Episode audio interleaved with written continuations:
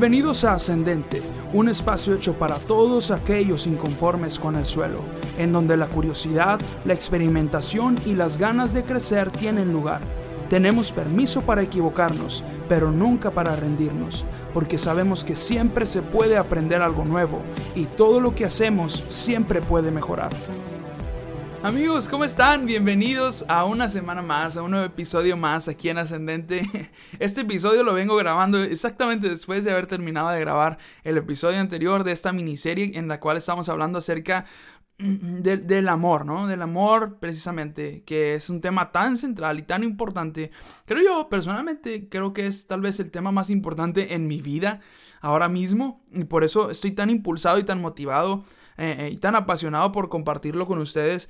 Ah, y la semana pasada fue un episodio bastante retador, pero creo que el episodio del día de hoy va a estar todavía más retador. Así es, y, me encantan los retos, me encantan, me encantan. Oigan, muchas gracias a los que han estado apoyando eh, en, este podcast, compartiéndolo con otras personas. Estoy impresionado del crecimiento que hemos tenido, que ha sido lento, pero constante y seguro.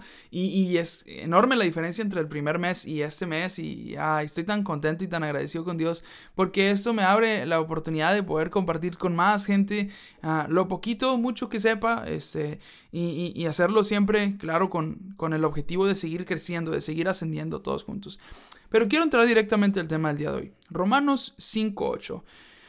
Ah, dice, pero Dios mostró el gran amor que nos tiene al enviar a Cristo a morir por nosotros cuando todavía éramos pecadores. O lo podemos, o lo conocemos mejor en, en, la Reina Valera que dice, mas Dios muestra su amor para con nosotros, en que siendo aún pecadores, Cristo murió por nosotros. Y vamos a hablar de esta frase tan, eh, que, se ha tal vez puesto un poco de moda, que es tal como eres, ¿no? Que Dios te ama tal y como eres. Y, en un tiempo yo me preguntaba, ¿será cierto esto? ¿Será verdad que Dios nos acepta tal y como somos? Ah, pero yo quiero preguntarte algo. ¿Alguna vez hiciste algo malo? Y cuando estabas chiquito, ¿no? Cuando eras niño, quebraste un mueble, rompiste un, tazón, ah, no sé, te mandaron un recadito, un citatorio en la escuela, un reporte, qué sé yo, y pensaste, chale, me van a, me van a regañar y me van a pegar y me van a dar con la chancla, ustedes saben de lo que estoy hablando. si, eran, si eran tan traviesos como yo, de seguro saben de lo que estoy hablando. Ah, y ibas a tu casa ni querías entrar, dejabas pasar el tiempo y como diciendo, no, no quiero. Como cuando te van a poner una inyección y estás ahí de que, ya, ya, ya, dale, dale, no, no, espérate tantito, ya, ya, ahora sí, no, espérate, así como queriendo pasar el trago amargo. Y luego llegaste y ya le diste las noticias a tus papás y tú esperando el chanclazo por acá y tus papás solamente te dijeron, está bien, bueno, pues ni modo, no pasa nada, dale, ándale, vete a, ándale, ahí hay cena o algo así. Y tú te quedaste así como que, ¿what? ¿Qué pasó? Yo estaba preparado para recibir un chanclazo. estaba preparado psicológicamente para recibir un cintarazo. Y me salvé. Y no lo recibí. ¿Qué, ¿Qué, fue esto? Y te vas todo contento a tu cuarto, ¿no? Yo me acuerdo, y les voy a contar esto aquí en confianza, ¿no? me acuerdo del segundo reporte que me mandaron en la escuela en la, primaria. Y yo estaba en cuarto año. Y fue por una tontería, en verdad no fue nada grave, creo yo. Pero en, los baños de hombres había un baño que era para discapacitados, ya saben que es más grande, ¿no? Es más amplio, pero tenía una puerta corrediza. Y pues arriba de la puerta corrediza había un tubo en el cual se, se, se resbalaba, ¿no? Se deslizaba. Entonces estábamos los niños ahí jugando, ¿no? Colgándonos del tubo ese, haciéndolo así, este, para arriba y para abajo, ya saben cómo, ¿no? Como si estuviéramos haciendo ejercicio. Pero de repente no sé si alguien vio y fue a chismear a la dirección que estábamos haciendo eso. Ah, y, y, y, y, llegaron, llegaron unos maestros ahí, nos regañaron y, nos pusieron un reporte a todos los niños. Y yo estaba así como que, no, hombre, no manches. Porque ya me habían mandado un reporte anteriormente, les estoy hablando del segundo. Pero la historia del primer reporte esa me la voy a llevar a la tumba. Créanme, esa historia se va a ir conmigo a la tumba porque es, es una locura. De por sí estoy loco y bueno. Eh, y, les decía. Entonces, pues ya voy yo con mi reporte todo habitado a la casa esperando el chanclazo y, y llego y mira papá, pues me mandaron un reporte y, tienes que firmarlo, ¿no? Y, yo así todo agüitado, ándale ya, pégame. Y mi papá nomás me dice, ah, bueno, al rato te lo firmo, ándale, vete para allá. o sea, como que no pasó nada. Y yo estaba así como que, ah, no manches, me salvé, qué chido, ¿no? Y sabes que esta es la percepción con la que mucha gente llega a la iglesia por primera vez. Cuando tú los invitas a la iglesia o les hablas de Cristo, traen una carga encima, una carga de pecado, una carga de, de malas costumbres, una carga de malas decisiones que dicen, espérame, primero tengo que tratar de, de, reacomodar mi vida un poco porque me siento indigno de presentarme ante Dios. Y es un comportamiento natural, pero me doy cuenta de que no es así. O sea, la gente no necesita restaurar sus vidas antes, porque para empezar somos incapaces de hacerlo. Para em-, empezar somos incapaces de de, rescatar nuestras vidas nosotros mismos. Somos incapaces de hacer cualquier cosa para salvarnos a nosotros mismos.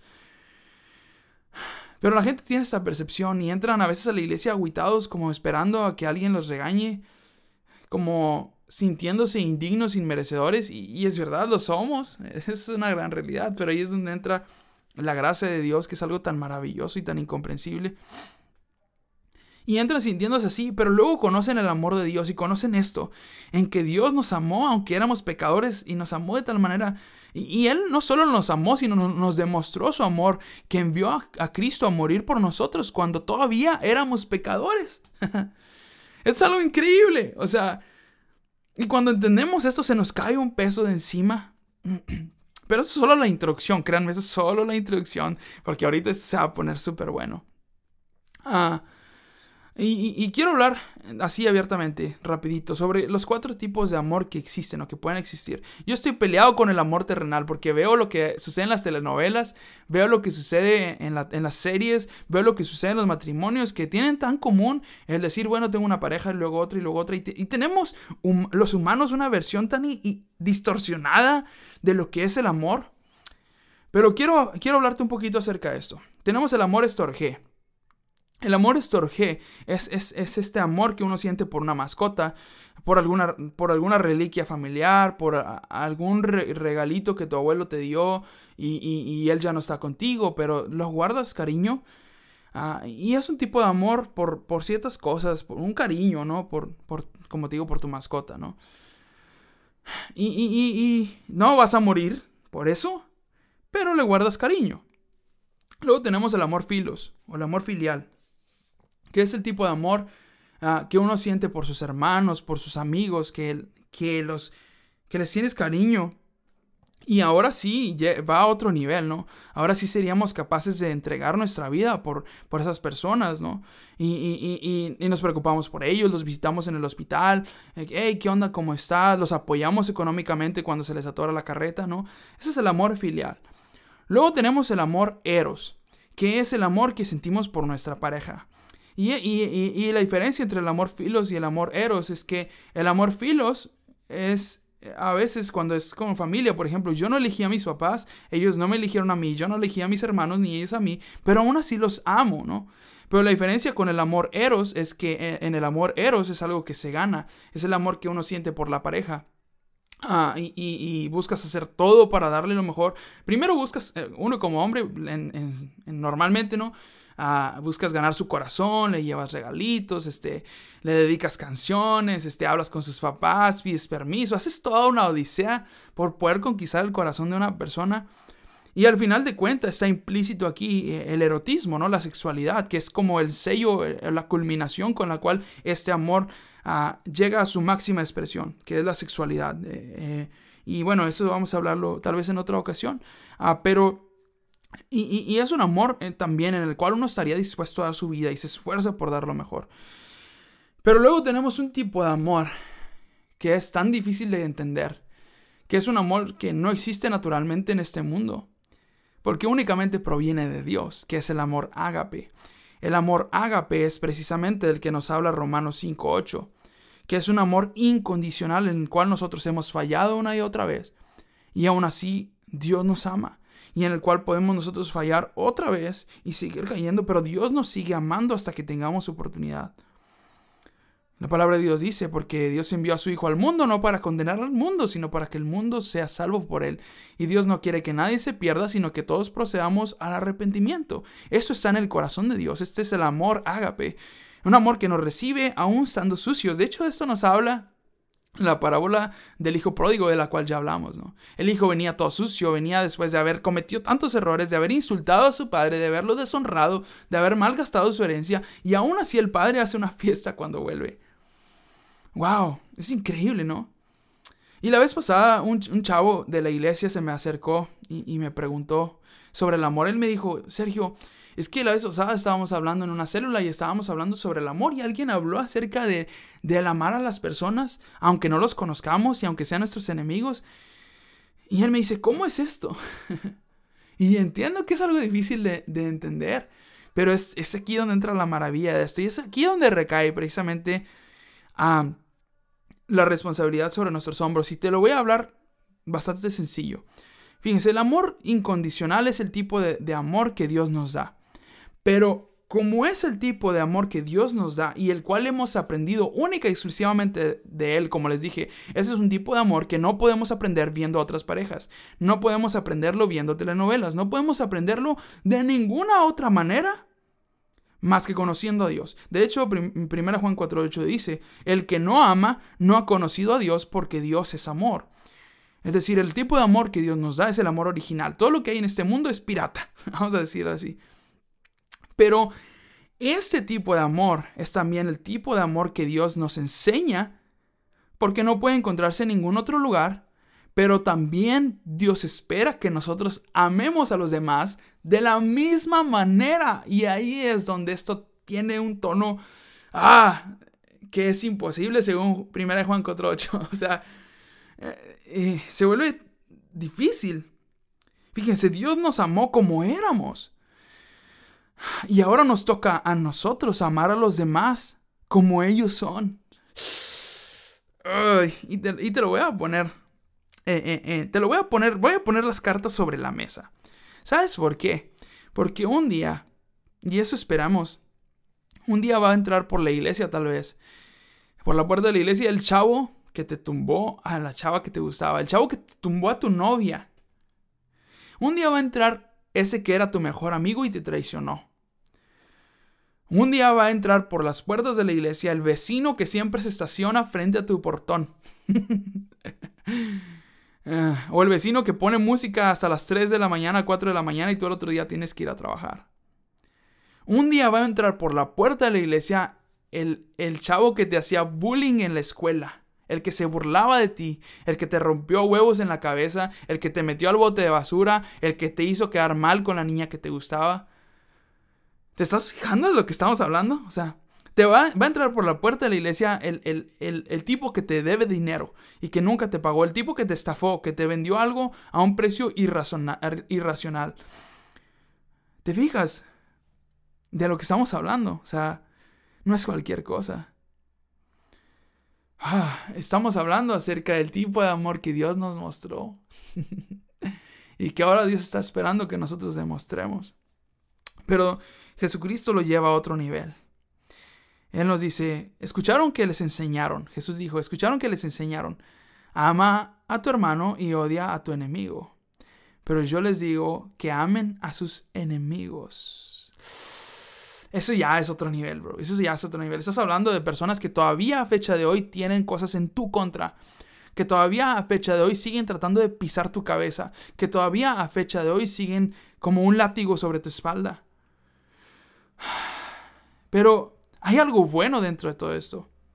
Porque como yo les dije en episodios anteriores, muchas veces nosotros decimos, Dios, dame paciencia. Y lo que hace Dios es enviarte a una persona que te impaciencia, que pone a prueba tu paciencia. Y son como piedras que se están tallando eh, mutuamente hasta llegar a, a ser lisitas, a ser bonitas, a ser brillantes.